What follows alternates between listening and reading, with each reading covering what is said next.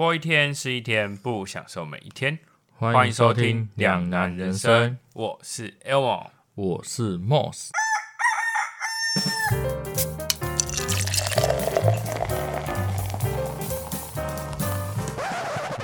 我们身为为了生活的人类，如果要得到钱，而且不能用非法的管道，就只有投资和工作了。那说到工作，大家一定有一个经验，就是对工作没有热忱，导致变成了职业倦怠，进而想要离职。而今年呢，在社群上突然出现了“安静辞职”这个词，瞬间引发了热议。于是呢，今天我们就要带大家了解什么是安静辞职。那今天呢，我想要问啊，因为我们今天录音的当天，就是才刚发生地震没多久，我想问一下，你这两天发生地震的时候，你都在干嘛？其实根本没什么感觉，而且我超淡定的。我就是昨天好像我在上班的时候，然后就地震，就是手机响了，然后就晃很大，嗯，然后就走出去门口那边，我把那个电动门的开关关起来，嗯，然后关完之后，我再走进来跟客人说：“哎、那个不好意思，这边结账。”他说：“啊？”他说：“呃，对，这边结账。”我觉得很冷冷淡的跟他，就是很平淡地跟他说：“哎、这边结账。嗯可是那时候还在晃，啊，然后那个然后我们店里面的同事啊，全部傻眼，对啊，他们说你怎么会跟客人说结账？我说啊，我们在一楼啊，要担心什么？而且铁卷门我不是帮你们开起来了吗？不需要担心的吧？为什么可以这么冷静？不是是我们我们就在一楼而已啊，不需要担心啊。啊，你都没有想说要要逃生还是怎样？啊，门打开啊，好哦，不用逃啊。好，对啊，而且没有到很大啊，有很大吗？我是觉得还好，没什么感觉啊。呃，因为那时候反因为不是发生两天嘛，嗯，然后第一天那天，其实我刚从台南下来高回来高雄，然后在高雄的时候，我去那个小米的店买东西，然后我进去里面的时候，才进去大概五分钟十分钟不到吧，我有点忘记。然后突然间手机开始狂震动，我想说为什么我的手机在震动，然后还震动那么大力，然后就开始听，就想听到旁边就是他们的电脑还是什么音响有出现那个警报声，那嗯那种声音啊，说干还太恐怖了吧。后来就发现旁边还有其他主客人就说，哎、有地震哎、他说怎么有地震警报什么的。后来我就想，我再拿起来看了一下，哎、真的哎、然后想说，干白痴哦、这次出车完全没有地震，然后完全没感觉，想说应该没有这么严重吧，然后说，哼，好好笑，傻眼，然后就过，才想才想说傻眼，我还过不到几秒钟，突然间就摇超大力的，他说，哇靠，也太太屌了，超恐怖的，我那时候就有被吓到那一下。后来隔天就是昨天的时候，我们那天就是九九月十八那个，就是花莲玉里不是那个便利商店倒塌的那个那一天，我在店里上班，然后一开始我们就想说，哎、一直好像都有余震，然后就会发现那个灯在摇，才想说，哎、这还在摇的时候，突然间摇超大力了，而且这次摇的比较久，因为那时候九月十七那天我们摇的时候，它好像摇一下下一把，没有很久。九月十八虽然也没很久，但是摇了一段时间，应该快三十秒左右，还蛮久的。然后我们就冲出去外面，我就想说应该没摇了，没有，我们冲出去还在摇、欸。它其实余震摇蛮久，我很觉得最可怕的是余震。可是你知道九月十八那天才是主震嘛？九月十七是余震，它不是主震。是哦，嗯，九月十八才是主震，很恐怖诶。所以他这次是提早先摇了，然后主震主震是隔天，然后今天早上就九月十九，今天早上也有地震，但我没有感觉，我们睡死了，我也没有感觉完全没有。听说有警报，完全啊。我在，车上啊，你说火车上嗯，超恐怖的，如那个九就是九月十八那一天。我是没有吓到，完全没有紧张的感觉，只是说地震的地震的那种感觉。因为其实那边感觉比较没那么恐怖，是因为我们在一楼，然后我们又出去又很方便，然后反正就是觉得还好啦。但是九月十七那真的有吓到，因为那个警报声有吓到我。可是他那个算很准哎，之前都还好。对啊，所以我才说，我就跟我朋友讲说，哦，这次好准啊，这次真的是有准到，然后让人家觉得就是，而且他这次是提早很多诶，对，他提早了至少有十秒钟有吧？他让你有时间跑。对，我同事直接把他客人丢着，他直接往外跑。我说：“哎、啊，你的客人他，然后他的客人傻傻坐在位置上，好可怜，是在染头发，烫头发，好惨哦。卷子，想跑又跑不了。我跟他说，还是我要帮你把机器往外推。好可怜，好可怜哦。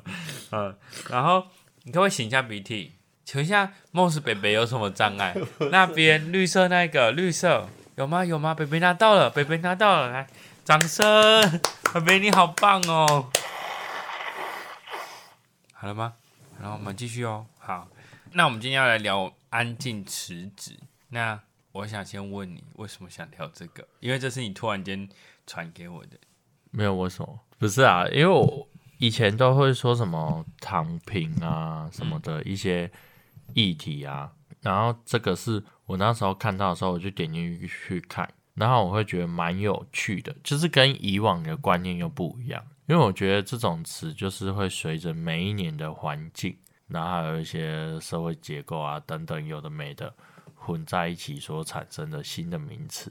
然后我就对这个有一点点小兴趣，我想说我们可以来聊聊看。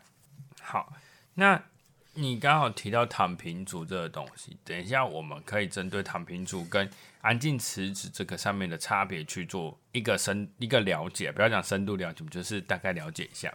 那在工作岗位上面，你觉得你是属于哪一种类型的？尽忠职守型是怎样？人家什么态度？没有想要听你的举那个举例啊？我可能会很严格地去看待一件事情，就是我觉得要这样做，就是要这样做，就是你不会不能超不太会有变通，就是固执吗？我是要先跟你解释一下这两个差别。好啊，你说啊。当初就想的两个，就是一个是能者多劳型，一个是尽忠职守型。那其实如果你就字面上的他的解释的意思来讲的话，是好像就是呃，一个是很负责任，那一个就是感觉很像会做很多事。那能者多劳的部分就是你会做很多超过你本务上面该做的事情，本职上面该做的事情。那尽忠职守型的部分的话，就是很负责任，只做你你该你的业务范围内的事，你不做其他的事情。那我更改一下。能者多劳型，对啊，那不然你呢？因为我也是能者多劳型啊。因为就举一个例子啊，我现在在的那间公司，现在我的不要讲我好了，我们的很多人的职务范围都很特别。我们除了是销售员之外，我们还有一些特别的。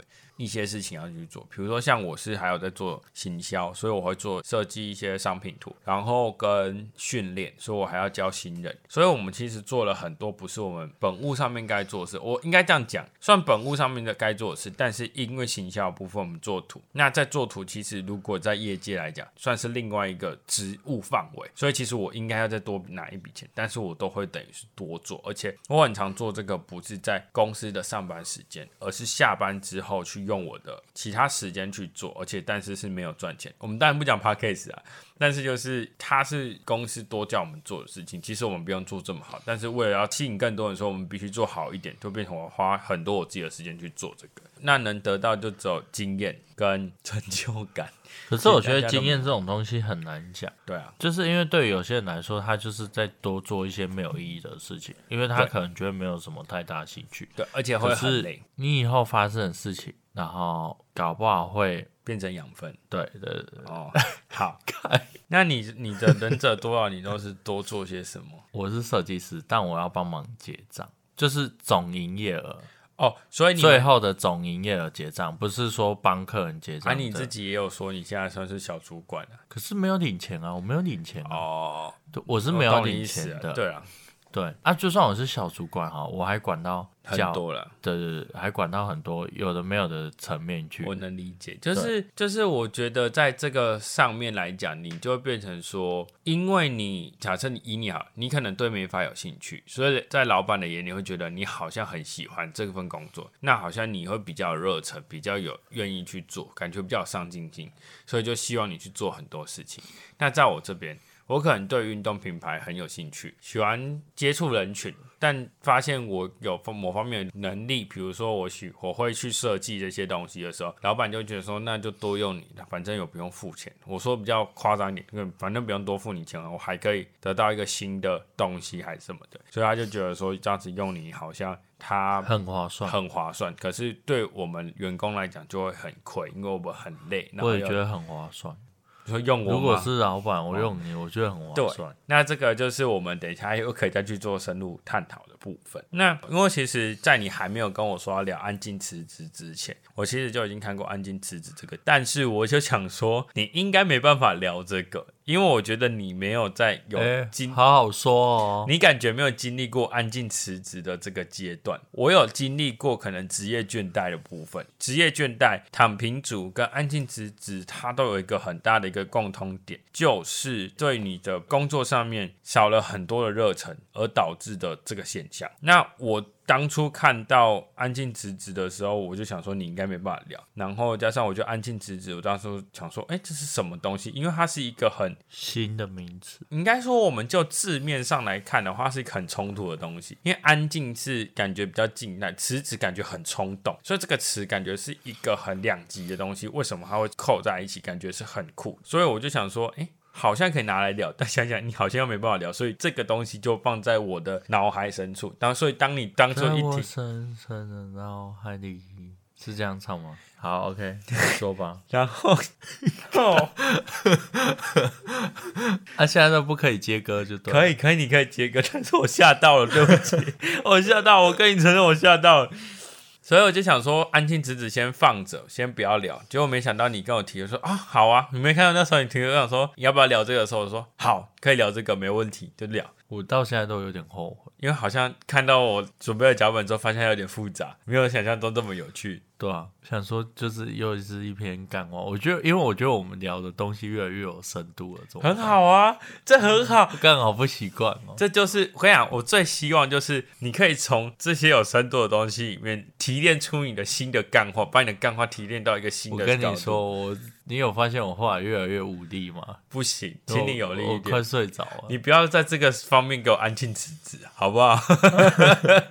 不可以，哦，不可以，好吧好啊？。那你说对于这个的看法是什么？这点稿刚讲完了，这段你就直接顺着讲你的就好了。哦，就说那我这样这样这样就可以吗？等一下，我我鼻涕呀、因为我当初看到这个的话，我其实没有任何的想法，就觉得哦，干这个名字好像很屌一样。然后我就跟我就想说，我、我连看内容都没有看内容，我第一个反应就是干这个超屌，然后我就传给你，然后你就跟我说，哎，好啊，可以。然后后来就回去看一下内容，嗯，好，果然是我想的那样，没问题。然后没想到可以延伸出这么多东西。对啊，太棒了。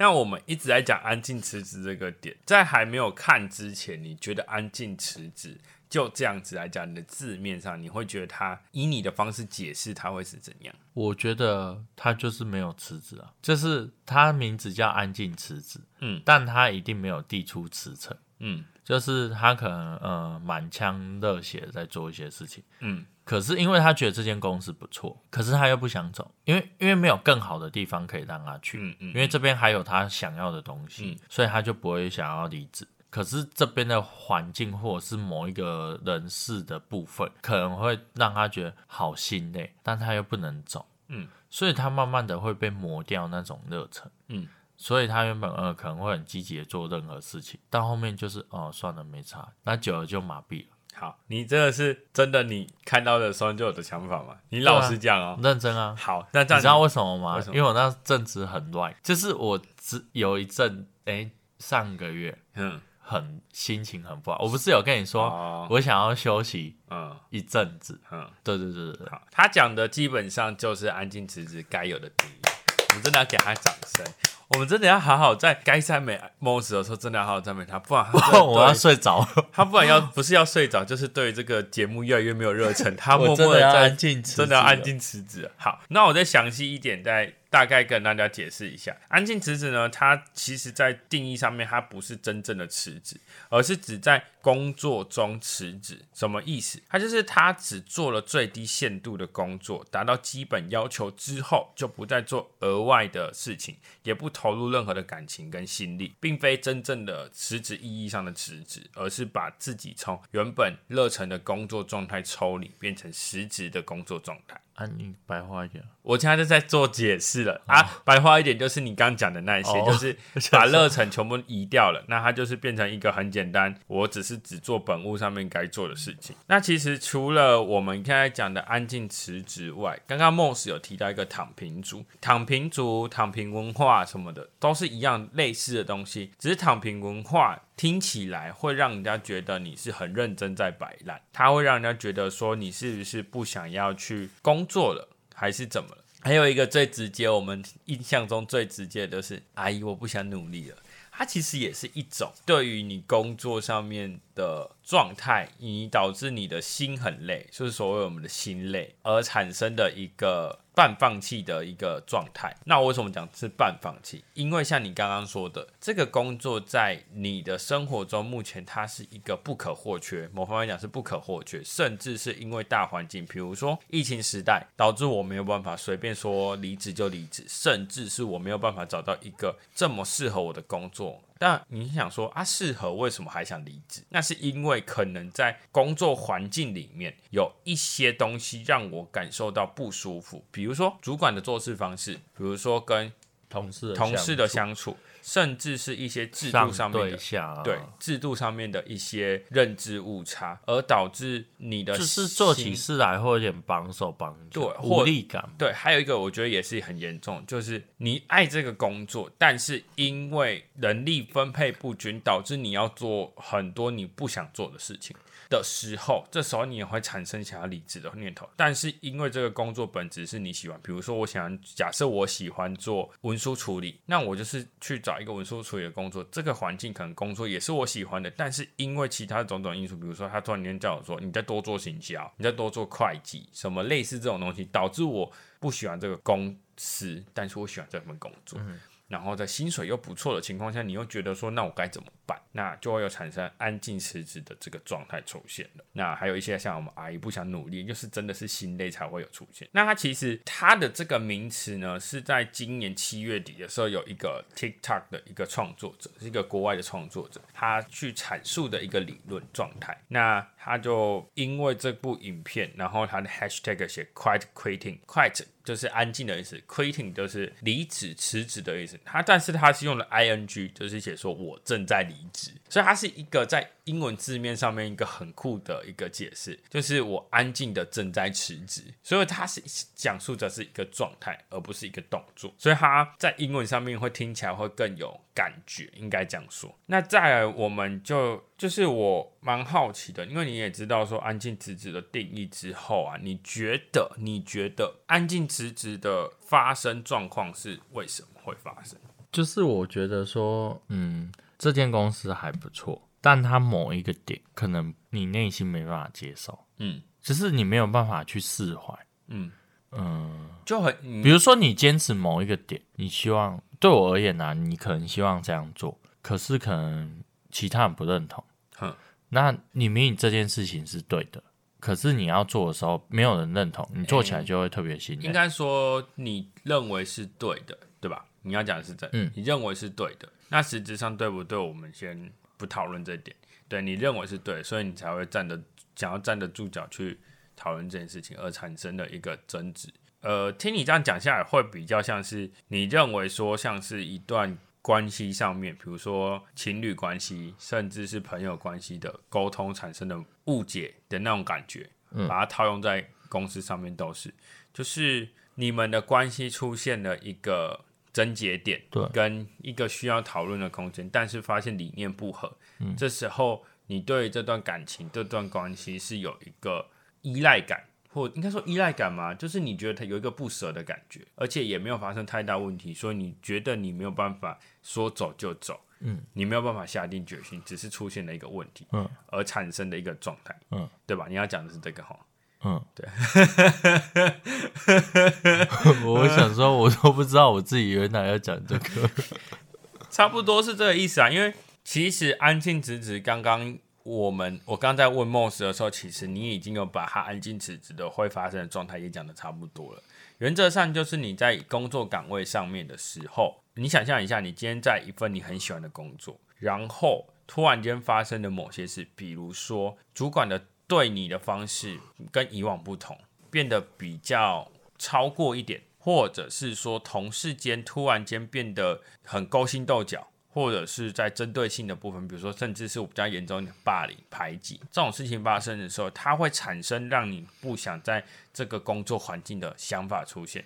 当这个时候有发有这个想法出现的时候，躺平，哎，我不想努力了，甚至是我们现在讲的安静辞职，它就会有这个状态发生。那发生的前提就是有一个工作倦怠、职业倦怠，应该说职业倦怠这个东西，其实在从以前到现在一直都会有这个词。这个词的出现，就是很常就有朋友说：“哎，你是有职业倦怠，看你最近感觉在做很多工作，你没有热忱了，你感觉比较没有心在这上面。”这时候就会发生我们刚刚讲躺平、嗯，安静辞职，甚至是阿姨不想努力的这个状态发生。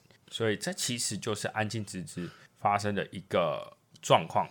那其实呢，为什么会发生安静辞职？我们可以总观几个方向去去探讨。第一个就是在大环境方面啊，就是在二零二一年的时候，有一个大离职潮，就是大家在疫情下或哦对，在疫情之下，大家不是会流行一个就是 W F H 吗？就是 Work from Home。就是在家里工作，所以导致呢，大家会觉得说，诶，在远端工作形态上面难分，很难分化出工作跟生活，导致呢工时飙高，所以让那些员工觉得说，他已经超出我的工作范围跟时间，已经不是我能负荷的，好像已经把我的工作跟生活混合在一起。没有私人空间的感觉，所以导致他们大家会觉得说，想要开始就会开始重新思考人生。尤其是我觉得疫情的关系，的确让大家开始会思考说，这工作真的是适合我的吗？或者是说，他这个公司现在目前真的没有在赚钱，那我是不是应该趁这个时候好像该离职？所以二零二一年刚开始爆发的第二年的时候，让大家在反思这件事情的时候，蛮严重的。因为尤其是攻读人更惨，嗯，有些攻读生甚至是已经几乎没有工作，对。对，所以那时候他们就会开始去思考，说我是不是该换一个工作形态，换成正职或什么等等之类的问题发生。那对于生活的一些想象也会开始产生一些变化。那到了二零二二年的时候，就有出现了安静辞职这个点，因为其实疫情持续在发生中，对，然后加上一些景气啊，就是变得比较不好。然后在市场上动荡也变得很大的情况下，大家开始就会公司会开始裁员啊，减少人力等等的，就是减少开销资源，所以就会变成有一种很可怕的东西——供体时间。大家好像就是需要去一起撑过，对，一起撑过这个苦难苦难期。但也就是因为这样产生了很多员工，因为现在大家对于意识抬头这件事情很强烈的情况下，大家对于这个东西就会特别的敏感，特别的有感觉。他们就觉得说，对于现况的不满意的员工，就会采采取一个你要跟我共体时间，我 OK，但是我不会做太多事情，因为我没有必要跟你去承受这些，而且。我的薪水现在已经少了，比以前还少，那我是不是应该做的事情不要这么多？嗯，差不多有这种看起来有点消极保守的状态，甚至是有人会因为这样做更多事情，因为人力裁减，那能者多劳这件事情就会发生，他就会变得比较辛苦，那他领的钱又是跟以前一样的时候，他会一定会有很大的反弹，这是正常的，所以导致了现开始有一些安静辞职的状态发生。嗯。那在个人层面上面呢，基本上就是做了很多不符合成本的事情，比如说像我刚刚讲的，你明明领了可能三万块的薪水，但你做了六万块的事情，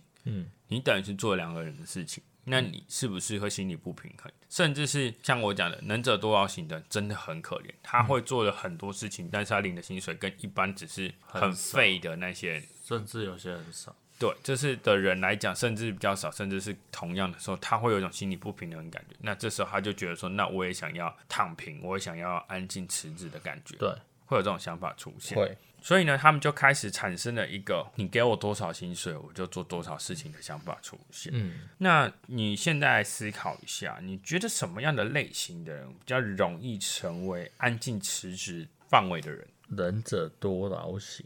好哦，我怎么样？我吓到，因为他上面写的跟他讲的不一样。好了，我能理解，因为你刚刚不知道那两个的差别在哪里。对啊，不是因为刚刚将聊完之后嘛，因为呃，会安静辞职人，就是他做的事情真的是比较多一点。嗯，那如果你是只是单一做好自己的事情，当然没有这个困难，就不会多管闲事啊，或者是为这间公司多做什么。但能者多劳型的，有些是公司叫你做。啊，有些是你自发性的去做，我觉得自发性做这没有什么好怨言。但是如果说是公司叫你去做，他比较会有负面情绪发生。会吗？可会是自己做也会吧？我觉得自己做不会，这就很像说你今天我们录 podcast，它是我额外斜杠要做的事情。所以当我今天生活上面嘎不过来的时候，我不会有什么怨言，因为这是我愿意要做的事情。那我可能也没有领到什么钱，我没拿到什么钱，这时候我就觉得好 OK。虽然说我会靠腰说我在做行销做图这件事情，但是我知道说做这件事情对我的经验是有帮助的，它就对我来讲不会有什么太大的怨言，所以不会有让我有职业倦怠的感觉感觉出现。但是我会有职业倦怠出现，是因为其他的东西，比如说薪水真的很少，导致我真的有觉得说我好像不应该在这个工作下去，应该说这个工作状态下去，因为它对于我的生活好像没有太大帮助。所以你刚刚你再大概同等一下，你觉得怎样的人会想要会变得安静辞职，就是能者多劳型，就是他做太多事情，对，可是他又必须去做，好，就是心理不平衡。对，然后会引发很多负面的想法，嗯，因为这些想法不是说很容易调试的，嗯，因为其实有很多东西它可能牵扯到很多的，因为你做的事情可能是跟其他人也一定会有相关，不可能是单独自己的事情，因为如果是单独自己的事情，你就跟朋友聊聊天就好，或者是你就不要去做就好。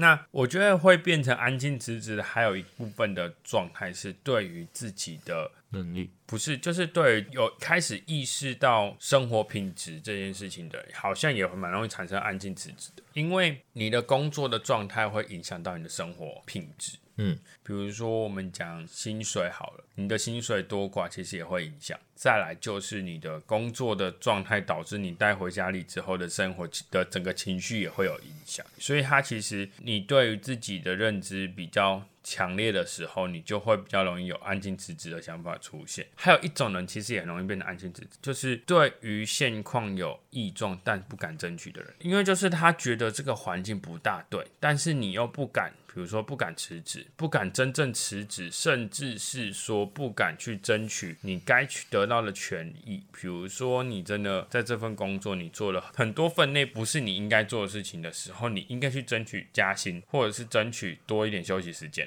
或者是多一点福利之类的。但是他因为个性或者是等等的关系，导致他不敢去争取的时候，他就有安静辞职的状态发生。这就是我认为可能会变成安静辞职的人。接下来我们想聊的这个呢，就是我们已经大概了解了安静辞职是什么。那对于你来讲，你觉得安静辞职的这个东西是好的还是坏的？我觉得在我写这之前是坏，但后来是 是好的。为什么？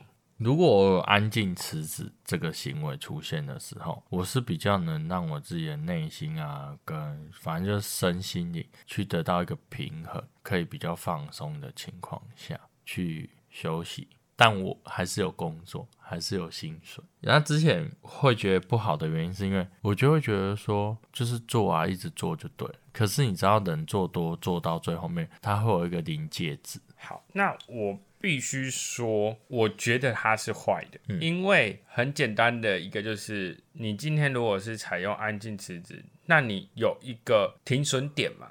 就是对于安静辞职的状态的停损点，你有设到设定在哪里嘛？因为其实安静辞职，我就我们自己个人的心理状态来讲，它看起来是好的，因为你对于现状，你需要一个休息的空间，需要一个喘息的空间，你导致你想要安静只是，让自己冷静一下，思考一下你自己，应该说回归到你自己工作的本质。初衷到底是什么，而去思考，然后去重新爱上你这个工作，它是好的。但是我们总观来讲，它其实是个坏的现象。为什么？因为你对于你的现况，你不敢去做争取，不敢去做反应的情况下，而选择了安静辞职，它其实是某方面讲，它是一个摆烂行为，导致你没有办法好好的去学习，不是，就是会有点浪费时间。嗯，因为如果你对这个现况不不好，那你是不是应该去跟老板争取？比如说，在一些制度上面有点问题，你可以选择真正离职，因为这个公司代表它不适合你。嗯，不要浪费你自己的时间。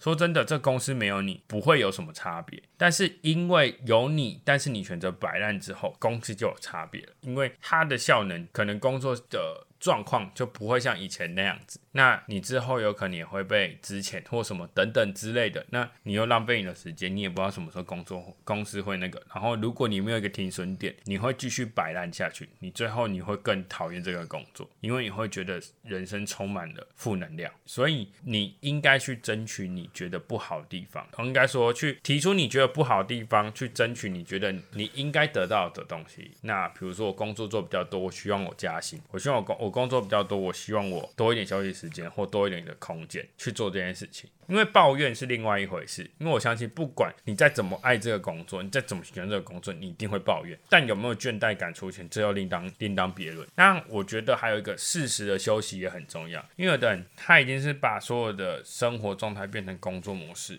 的时候，你对这个工作开始有安静辞职的想法出现的时候，你又没有好好的去休息，比如说出去玩，好好放松放电，把自己充满充满能量之后，再回来工作岗位上，那你就会产生很严重的安静辞职的状态出现。那所以在公司层面，他会觉得这些安静辞职人在摆烂。大致上，个人层面来讲是好的，公司层面来讲不好。然后在大范围来讲，它其实也是一个不是太好的现象。那想一下，因为我已经有想到说有人在反对安静辞职的状况，那你觉得是为什么会有安静辞职的反对的声音出现？我觉得每一个论点都会有支持跟反对，这很正常。应该说他们经历的事情跟他们的身份、地位、角色，然后还有看事情的眼光。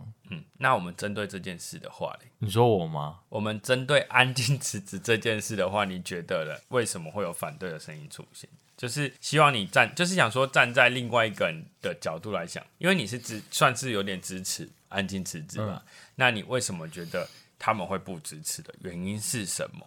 就像你说的啊，他们会觉得说，你就去讲啊，你就用讲了就可以啊，你要为自己争取啊，你不要那么胆小怕事啊。可是像有些事情，你就算反应了也没有用，可是你就真的不能离职。因为这边确实，因为你知道，不管是呃学生时代或者是出社会好的，还是会有一些原因是迫使你不能离开的一个很重要的主因。这个我很难讲说是什么主因，哼，对，因为搞不好是干他妈他这个薪水就真的很多，或者是他看的是以后。可能呃可能会被比较容易升迁或干嘛未来的方向，嗯，那你说那他因为这样子就离职，那啊因为他也不是傻子啊，他就想说那再撑一下下，可是我又不要做到那么多就好了，去取得一个平衡点。那我认为说他们会反对的声浪出现，很明显都是在公司上面跟对于这份工作有热忱的人上面，比如说好了，今天我们是一个。我讲讲一个最直接有团队意识的，比如说摄影团队，它每一个东西都是一个螺丝。当你今天有一个螺丝，它选择用最松懈的方式去做这件事情的时候，它在整体的工作效能跟工作环境来讲，它会有很大的影响。摄影的人，他开始变成有安静职责想法出现的时候，他拍摄就会变得很随便。对于导演的想法，他就会是以一个。假设他可以做到一百趴超，或者是超过一百趴，超过导演的想象的时候，但是他选择用八十趴也可以完成的方式去做，导致他这个东西成像上面其实都是差了一点点。对，那大家就会觉得说，那你因为这样子没有拍好。导致后期剪辑会变得很累，那这时候他就会环环相扣，变成整体的工作的效能就变得很差。然后其他人也会跟着有有可能就方面对，那一定会一定是有一个主因嘛？那那个主因 maybe 有可能是大环境，maybe 也有可能是公司制度突然先出现一个很不合理的制度，这时候就会发生的一些反对的声浪出现。对，这是一个很正常的一个现象。对，那我必须说，安静辞职，就像我一直在说，他在个人的。理论上面，它是一个好东西，它对于你的心情放松是好的。但记得停损点很重要，因为你没有停损点的情况下，它就是我想要再来拿出来讲，就是躺平的文化这件事情。对，躺平文化是不好的，躺平文化就是我就是摆烂。坦白讲，躺平文化就是摆烂。对，因为我就是什么事我都不做。对，他就是觉得说啊，反正我领这个薪水啊，我就做，就我再怎么努力，他就这样子，那我就。干脆就什么都不要做，我就哦好好的待着就好，反正不会有人不要我，或者是我会因为这样丢工作，反正我就对人生没有任何热忱。对，但是如果你今天对于人生有热忱，你对于你的人生是有目标、有阶段目标的，安静辞职出现的时候，它会很可怕，因为你很多事情就没办法做。假设你本来是想做，我假设哦，你本来是想要开店，嗯，你的目标是要开店，嗯，所以你从别的工作去得到经验的时候，累积起来变开店的经验，对，这时候你对这个工作产生职业倦怠的时候，你就产生了安静辞职的想法。那你安静辞职的想法出现之后，你没有个停损点，你没有告诉你自己说，哎，我安静辞职大概多久，或者是什么样的状况出现都没有改善的时候，我要选择真正离职，然后而是选择继续一直持续的安静辞职的时候，那你的人生规划目标只会越来越慢，甚至你最后会不想开店。对，所以应该去思考说，你对于你的人生的规划大概那目标规划是怎样，而去选择一个安静辞职的停损点，而不是觉得把安静辞职当成一个借口。逃避，对，因为其实我发现很多年轻人会为什么这个东西会红起来，就是因为大家发现啊，说中我心坎了，好像就是真的要安静辞职。原来有这种方法，我好像可以这样做，那我就是默默的偷偷安静辞职。然后这时候人家问你说啊，你现在为什么要这么摆烂？他说没有哦，我在安静辞职，因为这个是一个新的意识抬头。有人甚至比较偏激，就会说啊，你不懂吗？这是年轻人现在在做的事情啊，没办法，谁叫大公司，也叫环境是这样。然后当然人家问你说，那有没有想办法去争取？说啊，争取有用吗？重点是你有去争取嘛？对吧？你有去争取过，或者是你有去改过想法？比如说你真的觉得你不 OK，那你就离职，因为说不定还有更爱这份工作的人要进来。那你只是站住位置，你可能讲说哦，对，薪水很好，可是对你真的有帮助吗？对啦，的确还是有点觉得说啊，反正他就是会让我赚钱，我能做好我该做的事情，就很像机器这样子做好就好了。对，那为什么我不要继续留着？嗯，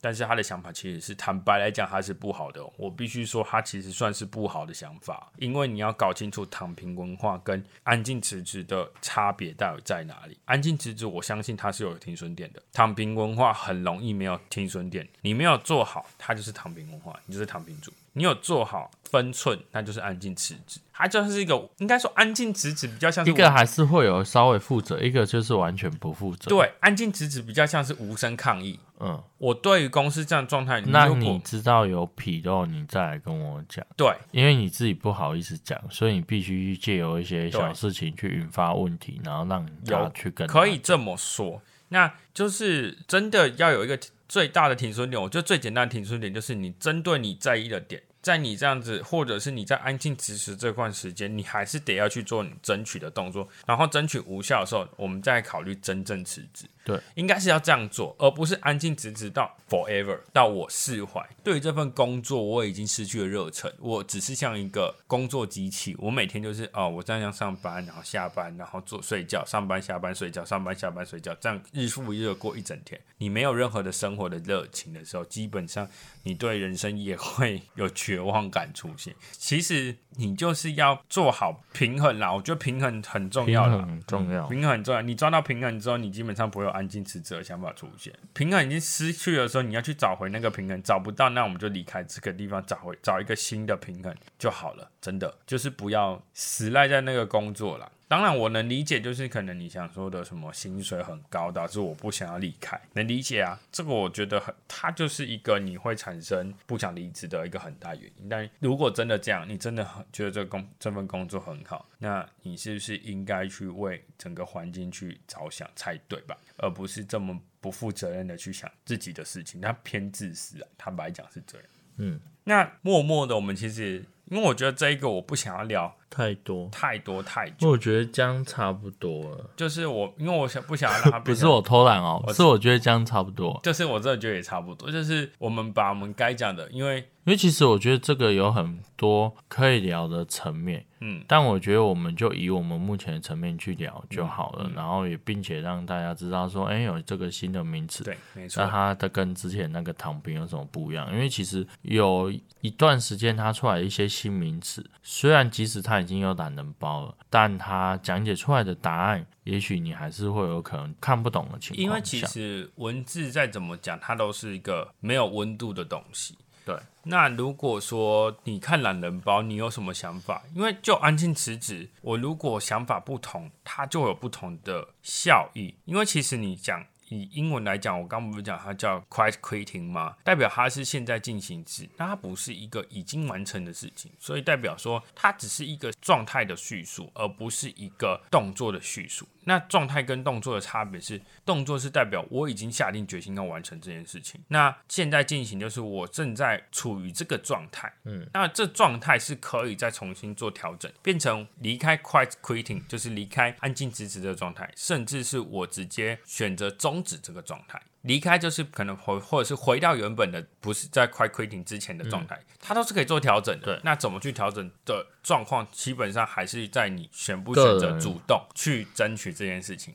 嗯，这其实我刚刚一直在说的。那可是也不是说，也不是说很直接讲啊，可以稍微委婉一点点去沟通。对对，那就是我们没有要针对发生什么事情去做讨论，所以我们今天也没有做什么经验的分享。对，基本上就是对于我们对安静辞职跟我自己做到功功课的部分去做一个讨论而已。因为其实莫斯比较站在一些一般民众的这一方，我呢就只是 帮大家做点功课，让大家了解一点安静辞职是什么。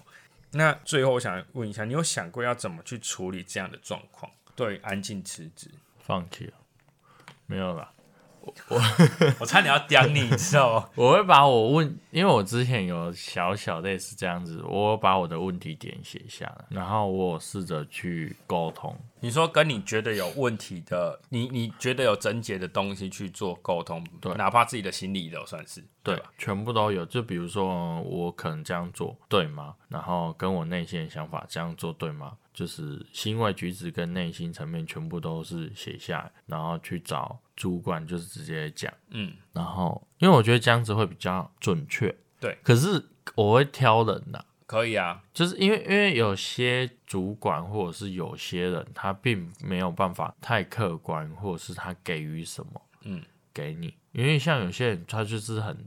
自私，他就是单纯想利用你。对，那所以像这样子，你的状况，你去问那个，他一定是话术你啊，然后就是只是为了让你继续做的做下去，为他卖命这样子而已。所以你这个方法，你就不太适合去对于那种人讲。嗯，你要找到对的人。那至于怎样算对的人，其实他平时对你的行为举止，应该就可以感受出来，他到底对你好不好。嗯，对，就是有没有为你。为你去想啊，就是他到底是为了单纯否公司，还是有真的认真为员工去想，对吧？你要讲这个，嗯，那其实我好了，其实大家应该想得出来，我可能会讲什么。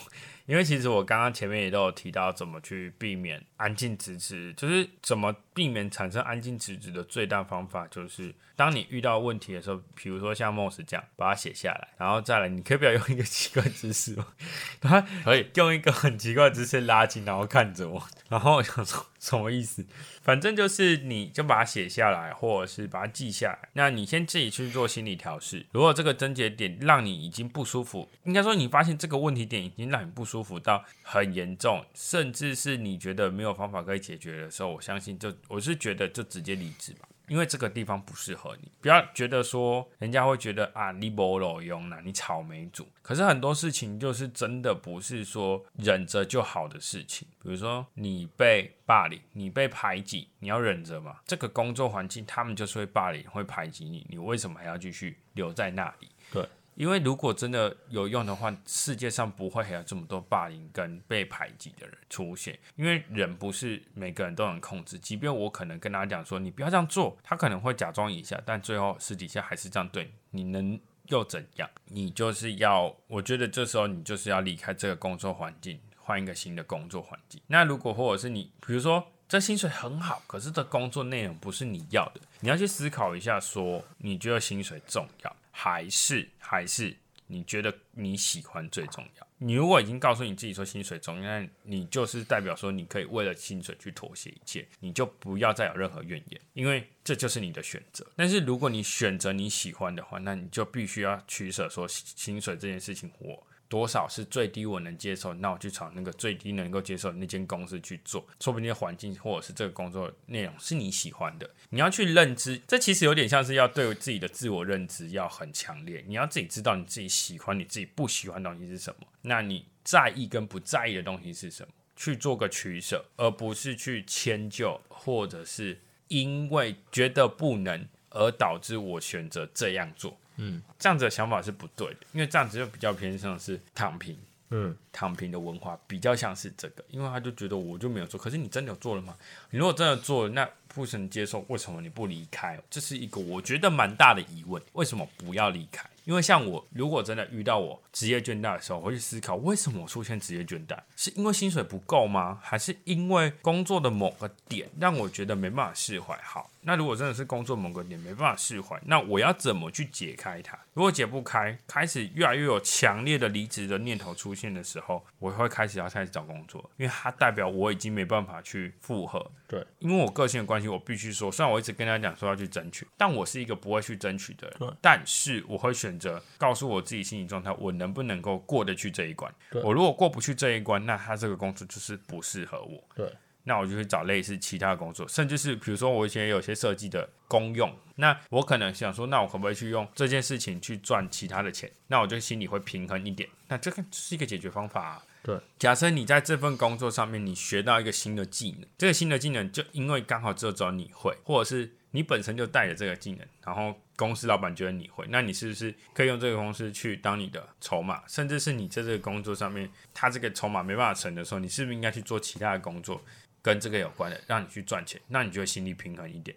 说难听点，说明你这样子平衡完之后，你在这边做了，就是另外一个 B 区块，因为这个技能做得很好的时候，你说不定可以把原本的工作做辞掉，你就完全专心去做那个工作，它对你的人生也是有帮助的。应该是要去想这件事情才对。刚刚这样子，我已经大概说了一下，我们觉得要怎么去避免安静辞职的方法。那大家如果对安静辞职还有其他的想法跟想要跟我们讨论的啊，基本上也都还是可以在我们的礼拜五的那篇文章，嗯，下面跟我们讨论说你觉得的观点是什么。其实有时候哦，还有一个我其实还想再讲的，对不起，我再补充一个，就是其实有人会觉得说你为什么要做那么多事，做那么多，或干嘛那么累自己？但是我觉得还是回归到一个心态问题。你今天如果觉得你做这么多对你的人生经验是有帮助的，那他不何不尝试一件好事？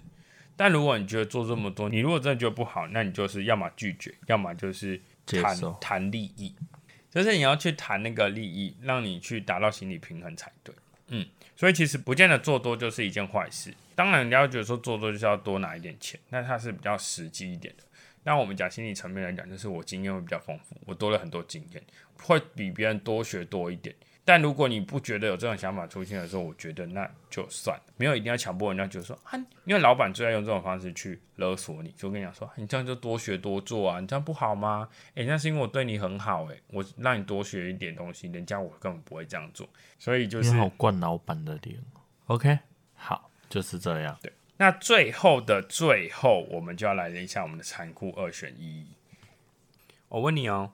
就是你可以得到你所有想要的一切，你想要任何东西都可以得到，但是你只能活一年，还是你有一辈子的时间，但是你必须过你现在的人生的生活模式，你选择哪一个？